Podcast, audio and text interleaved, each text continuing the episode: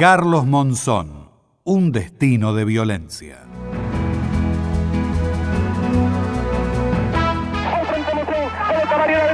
una izquierda abajo,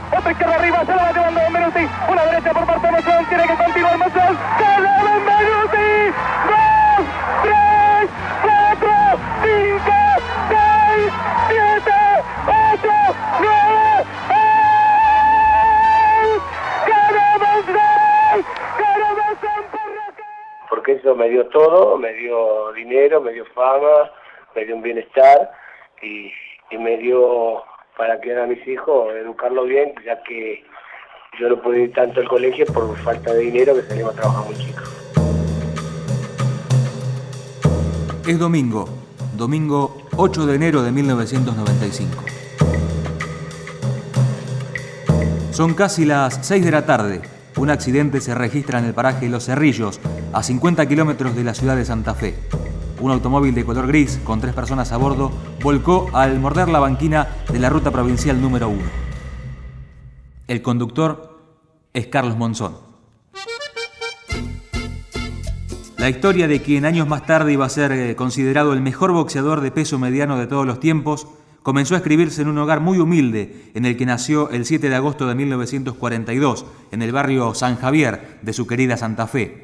Así nos cuenta el periodista Ulises Barrera. Carlos Monzón era un chico nacido en un rancho de piso de tierra en zona inundable, con mucha familia en derredor, y en un lugar donde las cosas, como él supo decirme, no se piden, si uno las quiere las toma y por la fuerza, donde también había en derredor el lumpen, esto es, gente de mala vida, mujeres de casco flojos, como se dice de un modo más literario que el habitual, señoras que se dedicaban al robo, individuos con tendencia al duelo de cuchillo, justamente en uno de esos duelos perdí un hermano, Monzón, y donde había rincones que eran verdaderos aguantaderos de gente de mal vivir.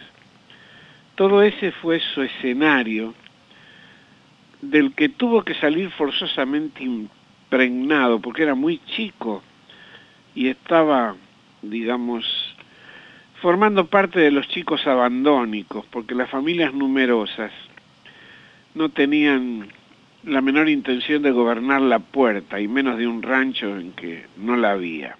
A la hora de comenzar su carrera boxística, había dejado atrás un pasado que lo vio como lechero, lustrabotas, vendedor de flores y canillita, entre otras cosas. La falta de preparación sumada a una alimentación poco adecuada conspiraban para que el físico de Monzón no sea el indicado como para iniciar una carrera profesional, tal lo manifestado por el periodista Hernán Santos Nicolini. Que Monzón peleó toda su carrera inicial de profesional con una enfermedad que se llama anemia italiana, era anémico, le faltaba un millón de glóbulos rojos más o menos, y entonces en los últimos rounds se fatigaba en exceso. Eso lo descubrió un primo hermano de Brusa, un doctor en bioquímica, y se solucionó el problema. Y cuando fue a Roma el 7 de noviembre de 1970, estaba pleno y entero.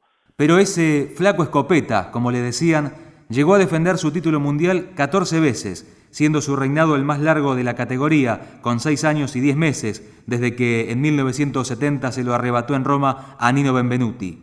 Muy pocos creían en él, uno de esos pocos era Amílcar Brusa, que más que su entrenador era su segundo padre. Te voy a decir una cosa, nadie creí cuando fuimos a pelear con, con Benuti, nadie creía, yo te digo nadie, ningún periodista especializado, nadie daba cinco por Monzón. Mira, el único que podía, que estaba más bien de nuestro lado, era Santo Nicolini, pero lo demás nadie creía.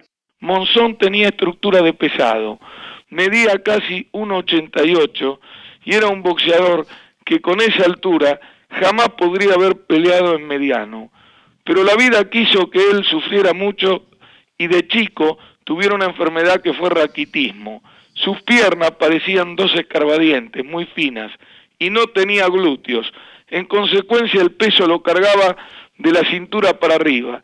De allí que Monzón, con mucho esfuerzo y mucho sacrificio, pudiera dar los 72 574 que a la hora de pelear pesándose a la mañana, no como ahora que se pesan un día antes y recuperan 7, 8 kilos, él estaba en 75 y 76 y pegaba como una bestia, por eso terminó con las manos destruidas. Ulises Barrera, ¿qué era lo que tenía Monzón? ¿Por qué se diferenciaba del resto?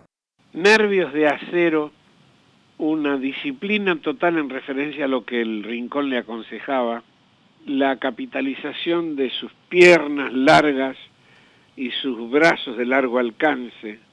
Pocas veces le pegaron porque él no se dejó pegar. Y en eso fue también inteligente. Pero esa inteligencia natural que se tiene para este oficio, que se parece al del visteador criollo cuando juega con la alpargata o con el talero a ver quién le pega a quién. Mm. Monzón en ese sentido fue un hombre bien mecanizado, bien dirigido, que contó con la sabiduría de Amílcar Brusa, un querido amigo, que lamentablemente se va otra vez del país. Y de alguien que colaboraba con él, que era don Manolo Hermida, un excelente conocedor de la técnica y de una de las artes más difíciles, que es modificar a un individuo ya hecho porque trabajar sobre los reflejos condicionados es una tarea muy ardua. Y él lo encerraba en sesiones privadas de entrenamiento. Yo tuve la fortuna de ser invitado a eso. Y le enseñaba a equilibrar pies, cintura y puños en un balance total de lo que podría ser un régimen homeostático y así Monzón perfeccionó más sus desplazamientos en el ring. Uno de los personajes más importantes en la historia pugilística de Carlos Monzón fue Juan Carlos Lecture, quien entre otras cosas le consiguió la posibilidad de pelear por el título mundial en Roma y fue al primero a quien le anunció el retiro tras pelear por segunda vez con Rodrigo Valdés en Monte Carlo, justamente en la única pelea en la que Lecture no estuvo en el rincón del campeón mundial. Porque ha sido uno de los grandes boxeadores que tuvo Argentina y fue uno de los, uno de los boxeadores que este, afortunadamente logré conseguirle la pelea de campeonato del mundo en una época muy difícil, en una categoría más difícil todavía, porque siempre fue manejada por los Estados Unidos. Y bueno, tuvimos este, esa, gran, esa gran posibilidad cuando me reuní con Rodolfo Sabatini y Bruno Amadusi, que era uno el promotor y el otro el manager de, Nino Benvenuti, ellos estaban eh, en tratativas, tenían que hacer una pelea de campeonato del mundo y podía ser con Emil Griffith o con Carlos Monzón. Entonces ellos se dijeron al que en los papeles aparecía como el más débil o el más simple para ellos, porque ya había peleado en una oportunidad con Emil Griffith en los Estados Unidos, si bien ganó, este, le costó mucho esa pelea. Va la cabeza Carlos Monzón, se con izquierda corta, muy larga la derecha de Monzón, ahora se pasó por sobre la cabeza del Tombo. Lo está esperando el campeón del mundo, bien perfilado por el centro mismo del tinglado. Va extendiendo la izquierda rápidamente, Monzón seguramente aprovechando el mayor el mayor alcance de su brazo. Un 1-2 claro, no fue una hora, pero el Tombo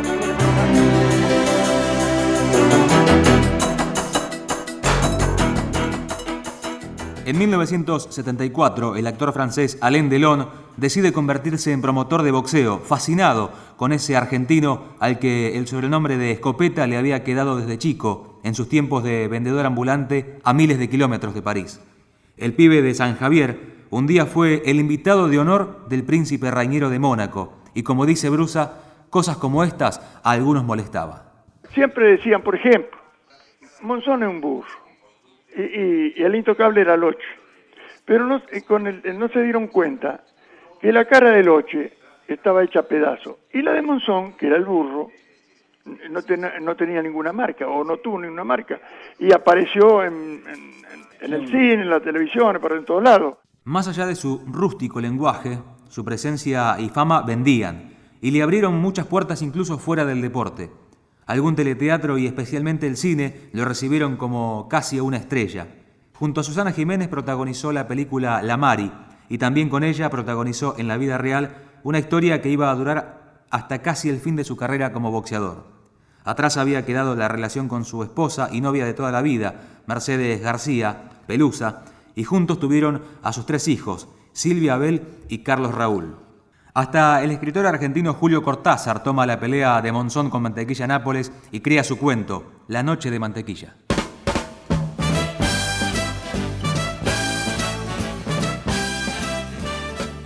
Mientras tanto, la figura de Carlos Monzón está presente en toda reunión importante del jet set internacional. Su imagen y su vida afectiva están reflejadas en las tapas de las revistas del corazón del país y del mundo.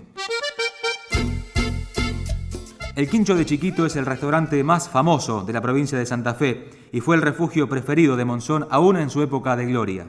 Su dueño es Carlos Uleriche, amigo de Monzón de toda la vida, y dice que a pesar de la fama, el dinero, la imagen y los aplausos, Carlos Monzón fue el mismo muchacho humilde que él conoció de pibe. Sí, era el mismo, Carlos sí. Tenía sus amigos y tenía su mesa acá. Para ir a la mesa de él tenía que preguntarme a mí quién es ese, que ese, que lo iban a saludar, que bueno, era yo el que le traducía todo.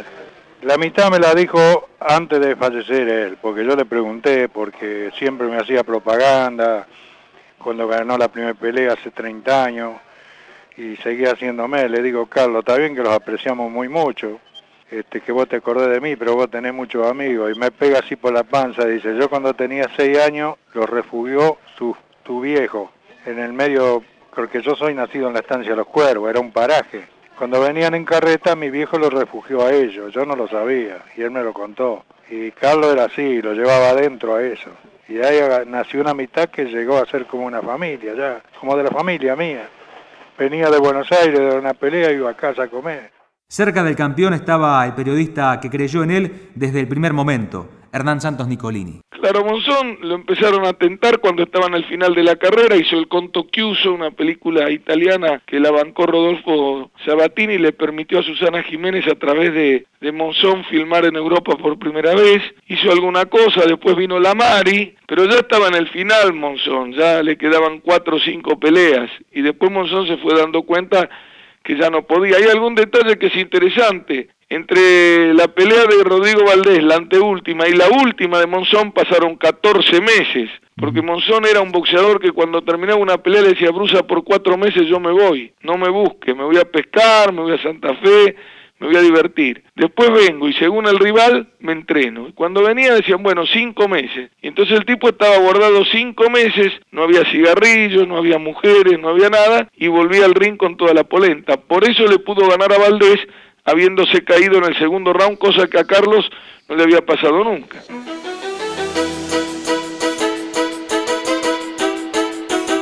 El periodista Sergio Holguín escribió que nadie mejor que Carlos Monzón para resumir en una vida los sueños de grandeza. El sueño argentino, dice Holguín, como el sueño americano, suele convertirse en una incontrolable pesadilla. Para los más íntimos como Amílcar Brusa, el final del ídolo iba a ser totalmente inimaginable. No, nunca, nunca pensé. A mí me cayó muy mal. Me cayó muy mal. A Monzón le hacía muy, muy mal el alcohol. Pero cuando entró en la farándula, entró también en la droga, y lo digo esto porque un fiscal en un comentario en un diario dijo, el análisis que se le hizo a Enicia Muñiz, a Carlos Monzón y Alberto Olmedo, el Alberto Olmedo se mató al mes, dice, había droga para abastecer a todos los nightclubs de, de Mar del Plata. Lamentablemente porque tuvo todo en sus manos y viene con un final tan triste, tan, tan lamentable. El lunes 3 de julio de 1989, en el juicio celebrado en audiencia oral en Mar del Plata, que duró siete días, y ante la atenta mirada de curiosos, testigos y periodistas, la jueza Alicia Ramos Fondeville pronunció la sentencia. Eran casi las 10 de la noche. Se considera al señor Carlos Monzón culpable del asesinato de Alicia Muñiz se lo condena a la pena de 11 años. Poco tiempo antes, Carlos Monzón repasaba su vida afectiva en una de sus últimas notas con el periodista Rodolfo Raviolo de LT10 de Santa Fe. Bueno, Pelusa fue la madre de mis hijos, el primer hijo, este, creo que fue una gran compañera que empezó conmigo y aguantó el, aguantó lo más, más difícil, ya que cuando yo estaba pasando con ella no teníamos nada, y después supo tener, y, después cuando yo me separé de ella, ella le tocó un buen parte de dinero. Susana Jiménez. Bueno, Susana Jiménez fue una compañera que duró cuatro años, fue una pareja que, que estuve, la pasamos bien, este, ahora todo terminó y quedamos siendo amigos. Doctor Mujer. Doctor Mujer este, es una compañera de fierro, ya que me conoce, venía de conocerme el ambiente que yo salía, de, tantas mujeres que han pasado por lado mío después de cuando yo me había separado de, de Jiménez, este, y, y me aguantó todo y y una de esas que quiere a mis hijos, que me quiere a mí y tenemos un hijo que lo está educando lo más bien este y, eso es lo que me gusta de. Alicia Muniz murió en la madrugada del 14 de febrero de 1988 en su casa del barrio de La Florida, en Mar del Plata, luego de ser golpeada por Monzón y caer desde el balcón del primer piso. Monzón cumple su condena en varios penales.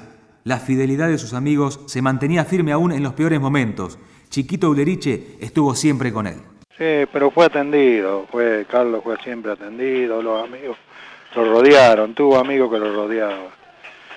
En Batana tenía una persona que le llevaba la comida, y en Junín también, y acá me tenía a mí, así que Carlos siempre fue bien atendido.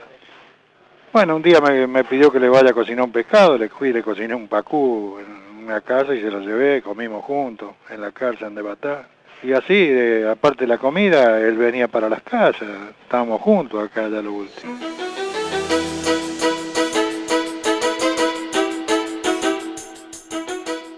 Bueno, esa poca gente que vino, bueno, eso, poco gente de, de Santa Fe que hicieron un tour, que hicieron el Monzón como Porta, como el turco de Santa Fe, que tiene bacán, este, y otra gente que no recuerdo el nombre, eso te digo porque he estado cerca mío, este, y, después Brusa y la familia mía. Después creo que ahora se notan mucho porque querían el Monzón, pero son muy pocos los que creí. Acá en el mundo no quería nada. arriba,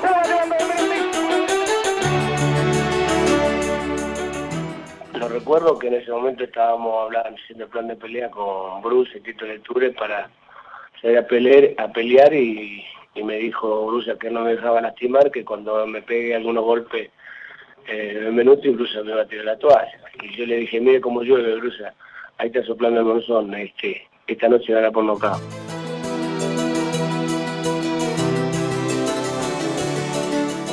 Nunca nadie ha defendido tantas veces y con éxito el título de campeón mundial. Carlos Monzón lo alcanzó el 7 de noviembre de 1970 en Roma y lo mantuvo en otras 14 peleas, contra Benvenuti otra vez, dos veces contra Emily Griffith, dos contra Jean-Claude Bautier y también frente a Denny Moyer, Tom Box, Benny Brisco, Mantequilla Nápoles, Tony Mundine, Tony Licata, Grey Tentona y las dos últimas de su carrera ante el colombiano Rodrigo Valdés, el único que pudo derribar a Monzón pero no ganarle una pelea por el título. Rodrigo Valdés y su recuerdo para esas peleas frente a Carlos Monzón. O Carlos Monzón, eso llevó un gran campeón. Ustedes saben que todo el mundo reconoce que es Carlos Monzón. Y cuando peleamos, ustedes saben que hubo una pelea mejor que hubo en el siglo. Las dos peleas que hicimos. Ustedes saben que hay que reconocerlo. Que Carlos Monzón fue mejor peso mediano del mundo y que es reconocido en todo el mundo que fue peso del siglo. Porque recuerdo de Carlos Monzón que ustedes saben que fue un, una gran una gran persona. Eh, Carlos Monzón, ustedes saben que era un hombre que era muy mayoritivo al público. Era un hombre que era muy buena eh, en el bolseo. Ustedes saben que Carlos Monzón fue un gran campeón. Un boxeador que, que tenía muchas canchas, un boxeador que se movía bien en el ring, eh, medía mucho los, golpes, era un boxeador que no se desesperaba, eh, era, era un, técnico, era un boxeador que, que el hombre le cogía la, la medida al boxeador, sabía, sabía, el mozón sabía demasiado. Después de Rodrigo Valdés vino el final de una carrera brillante creo que la pelea más difícil fue la primera que hice con Elmi Griffith acá, con un hombre que ya venía, como dice, en el ambiente venía de vuelta, pero me, enseñó muchas cosas y aprendí mucho. más también fueron dos, creo que la, la primera con Jean-Claude Gaultier en, en París. ¿Y la más fácil o menos difícil, si lo querés? Bueno, fue con, eh, con Tombo en Dinamarca. ¿Alguna vez te quisiste ir al ring? Sí. La, la segunda con Emi Griffith en Monte Carlo, porque no estaba anímicamente bien, porque me habían matado a mi hermano en el campo, este y yo quise abandonar y Bruce me empezó a decir barbaridades que en este momento no puedo decir por el micrófono y, y salí a pelear y, y gané la pelea. Luego del retiro, mucho se dijo sobre el posible retorno de Monzón al ring, pero Ulises Barrera cuenta la verdadera historia de la posible vuelta. Se produjo en la última pelea, la segunda que hizo con Rodrigo Valdés. O sea, él estaba combatiendo normalmente como lo hacía y un golpe del rival lo derriba y él se levanta muy sorprendido por esa contingencia que la había sufrido en el comienzo de su carrera profesional, pero durante las 80 peleas posteriores no. Se levantó, se rehizo y quiso pegarle fuerte a Valdés y en la medida de lo posible ganarle por nocaut. Pero se dio cuenta que su antebrazo derecho le proporcionaba no pocos dolores y su mano de ese mismo lado también. Luego de la pelea se comprobó que tenía astillado un hueso del antebrazo y quebrada la mano derecha una vez más. Por eso cuando termina llega al rincón y dice, esto no va más, esto terminó para mí. Después lo tentaron. Yo soy testigo de una de las grandes tentaciones porque un día me lo encontré en Ezeiza, yo iba a Estados Unidos a transmitir una pelea a Las Vegas, y él iba a ver pelear a un pupilo de Brusa en una ciudad más lejana. Y como estaba muy deprimido, me pidió hablar, cosa insólita en él, que era muy poco comunicativo. Y decidió, a instancias mías, cambiar el rumbo y se quedó en Las Vegas cuatro días. Fueron cuatro días de confesiones, de intercambio de ideas. Cuatro días durante los cuales él revivió momentos muy dolorosos. Y yo lo llevé al escritorio de Don King para que lo conociera. Y Don King, el gran mamarracho y sinvergüenza de los promotores, se puso de pie cuán alto es y empezó a gritar, Manson, champion Argentina, Manson y después le tiró un cheque, es decir, una chequera en blanco para que él pusiera la cifra que quería ganar para reaparecer bajo la conducción promotoril de Don King. Y él me miró y me dijo, no quiero más subir a un ring, los huesos no me dan. Una de las principales preocupaciones de Monzón era asegurar el futuro económico de sus hijos. Yo estoy hecho, lo que yo no tengo dinero, así tengo todo en invertido, tengo poco dinero que está trabajando que veo de mi interés, pero vivo tranquilamente bien y, y, mantengo mi familia. ¿Qué es lo que estás haciendo ahora? ¿En qué ocupas el tiempo, Monzón? Bueno, ocupo el tiempo en, en, en preparar que tengo, que ya tengo cuatro boxeadores, ahora el, próximo sábado pelea uno, tiene buena estampa para su mediano para llegar a campeón del mundo. Esperemos que se me dé y después tengo a Jara, tengo a Carlos Velázquez, tengo un Mosquita que de Roque se empeña, que me lo dieron, que peleó hace 15 días y ganó y, y ahora debuta profesional dentro de 15 días. Mientras cumplía la condena en la cárcel y al comenzar a salir en libertad vigilada, Carlos Monzón se dedicaba a entrenar boxeadores en un gimnasio sindical de la provincia de Santa Fe. Amílcar Brusa cuenta lo que sintió cuando lo vio por primera vez en la cárcel. Me vino y me abrazó con, con mucha fuerza como lo abracé yo. Carlos Monzón murió el 8 de enero de 1995 en un accidente automovilístico cuando solo le faltaba un mes para salir en libertad tras la condena por el asesinato de su tercera esposa, Alicia Muniz.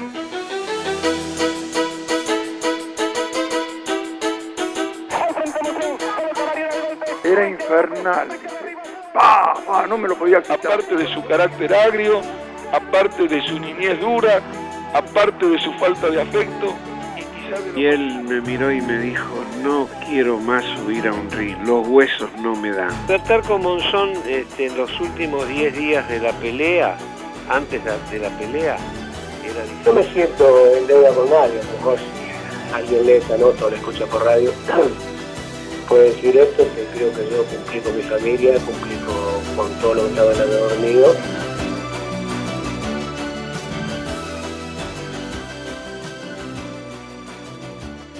Contenidos y memoria histórica. Radio Nacional.